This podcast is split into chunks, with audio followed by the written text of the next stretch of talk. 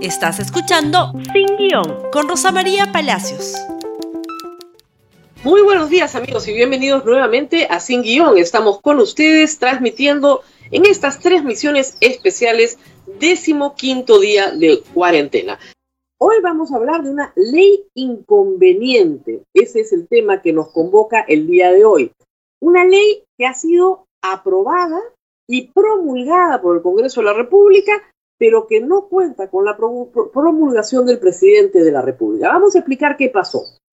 El año pasado, a raíz de un escándalo policial donde un policía inocente fue incriminado efectivamente por el resultado de un operativo en el que fallece una persona, ese policía fue sometido a prisión preventiva, etcétera, se eh, canalizó una corriente de opinión en el Congreso para sacar una ley de protección policial. Y la idea era que los policías no podían ser, bajo ninguna consideración, juzgados por sus actos realizados en el ejercicio de sus funciones. La ley tiene serios problemas de constitucionalidad. Fue aprobada en el Congreso, enviada al señor Vizcarra, presidente de la República, para su promulgación, y el presidente no la promulgó. ¿Por qué no la promulgó? Porque tenía informes desfavorables de la Defensoría del Pueblo, del Ministerio de Justicia, en fin, de todos los entes que podían opinar sobre la materia. No la promulgó y se disolvió el Congreso. En ese contexto, en el contexto de la disolución del Congreso, se hacía innecesaria ya la observación de esta norma y el presidente no la observó. Al no observarla, la Constitución señala que pasando 15 días luego de que se ha presentado la norma al Ejecutivo y este no la promulga, el presidente del Congreso, en uso de sus atribuciones, puede promulgar la norma. Y así lo decidió el señor Merino. El señor Merino promulgó la norma y apareció en el peruano el día viernes. Ojo, no es una norma para el estado de emergencia, no es una norma vigente durante la cuarentena, es una norma para siempre. ¿Cuál es el problema con esta norma? Para que entendamos un poquito los conceptos básicos, vamos a lo esencial. El Estado tiene el monopolio de la fuerza, es decir, las personas naturales, toda la sociedad, no resuelve sus conflictos de manera individual utilizando la fuerza, sino que le entrega la fuerza al Estado. Y el Estado, a través de la Constitución, deposita el uso de la fuerza en la Policía Nacional y en las Fuerzas Armadas los civiles no podemos usar la fuerza, salvo en una excepción, la única, legítima defensa. Los policías no ejercen el derecho de legítima defensa porque ellos ya tienen legitimado el uso de la fuerza, porque el uso de la fuerza es monopólico de la policía. esta confusión de conceptos, además, se incluye en esta ley.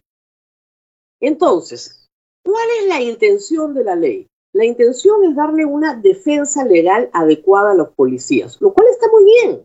Nadie puede oponerse a que la institución les ponga una defensa legal, un abogado que los defienda, que les dé el derecho de defensa. Hasta ahí no hay ningún problema. Pero luego la ley establece criterios que son absolutamente inconstitucionales.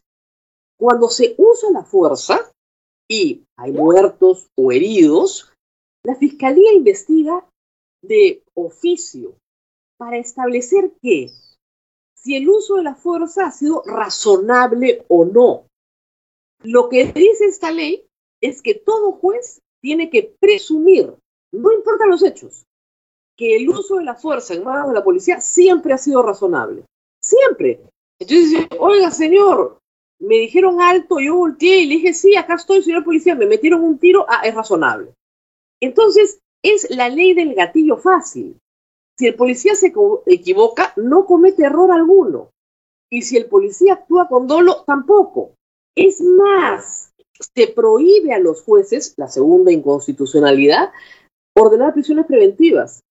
Se les prohíbe, o sea, crea una casta especial dentro de la sociedad peruana inmune a la prisión preventiva. Es absolutamente inconstitucional.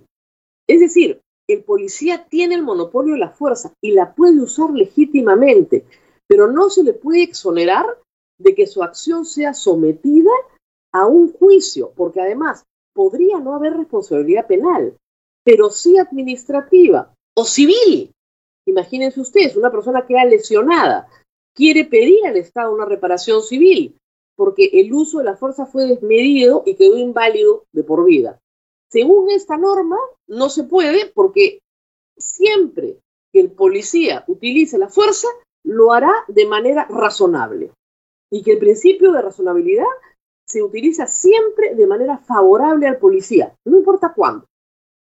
Hay que añadir además, y esto no es poca cosa, que nosotros tenemos una policía que en este momento está haciendo un buen trabajo, igual que las Fuerzas Armadas, pero que no es inmune a la corrupción. ¿Cuántas bandas se han desarticulado que tienen a su interior como líderes o como importantes articuladores a policías? Esta ley le permite a esas personas actuar impunemente todo el tiempo mientras no sean descubiertas. Cuando son descubiertas dentro de la banda, por supuesto, pueden ser procesadas penalmente por ser integrantes de una banda. Pero mientras no sean descubiertas, dirán que usaron razonablemente la fuerza y que efectivamente persiguieron a un delincuente y lo abatieron porque era lo que correspondía. Cuando, si no hay investigación penal, no se sabrá si era un enemigo o no de la banda rival. No se puede utilizar una norma en estos términos porque crea más problemas que soluciones. Es verdad que hay un sector de la población que ama la mano dura y que está muy molesta con la situación porque, claro, es bombardeada con titulares que le dicen que la culpa de la cuarentena la tienen las personas que la incumplen. La culpa de la cuarentena la tiene el coronavirus, un virus, no las personas que incumplen la cuarentena, que hacen muy mal y que tienen que estar detenidas y que tienen que ser procesadas de acuerdo a las normas, etc. Pero que quede bastante claro, esto no es licencia para matar. La policía no puede sacar su arma y disparar si es que no tiene, en los términos de enfrentamiento, ¿no es cierto?, un peligro real e inminente para sí o para los demás. El problema aquí es que cuando eso se lleva, reitero, a proceso, el juez está obligado, según esta ley, que tiene tres o cuatro artículos, es muy cortita, está obligado a siempre presumir que el policía usó bien su arma. Eso no se puede presumir de pleno derecho, se tiene que discutir. La ley del gatillo fácil no ayuda a nadie. Más grave aún, no tiene el visto bueno del Poder Ejecutivo en ninguno de sus niveles. Y haría bien el presidente de la República en pronunciarse hoy sobre qué piensa sobre esta materia. ¿Por qué? Porque esa norma, si no es derogada por el Congreso, y parece que no lo será porque le encanta Acción Popular, a Podemos, a Somos Perú, les ha parecido muy bien, excelente la norma. Si esa norma no es derogada, va a tener que ir al Tribunal Constitucional, donde estamos seguros que va a ser derogada. ¿Por qué? Porque se necesita 25% del Congreso para efectivamente presentar una acción de inconstitucionalidad. Lo puede hacer también la fiscal de la Nación o el presidente del Poder Judicial, que francamente deberían estar bastante molestos con esta norma que no impide, que impide la investigación fiscal y el procesamiento penal. Y además lo pueden hacer 50.000 ciudadanos. Pero esta norma va a ser llevada de todas maneras al Tribunal Constitucional si no es derogada de inmediato. Todo esto en el marco de un estado de emergencia donde lo que la policía, por el contrario, está buscando es ganarse la confianza de la gente. La policía está trabajando en mucha ayuda social perdón, en mucha ayuda social solo para que la gente colabore con su policía, colabore y simpatice. Las Fuerzas Armadas igual están haciendo acción social para ganarse a la población. Esta norma no ayuda, por el contrario, pone un halo de impunidad a eventos que pueden ser delictivos, que pueden generar reparaciones civiles y que no van a poder ejecutarse salvo que un juez bien formado diga que esta norma es inaplicable por inconstitucional y aplique lo que se llama el control difuso. Es decir, para el caso concreto, el juez no aplica la norma por inconstitucional. Bueno, nos tenemos que despedir. Mañana seguimos con otros temas. Hay anuncios importantes hoy al mediodía en materia económica, pero nosotros tenemos que recordar a nuestros auspiciadores. Gracias por escuchar Sin Guión con Rosa María Palacios. Suscríbete para que disfrutes más contenidos.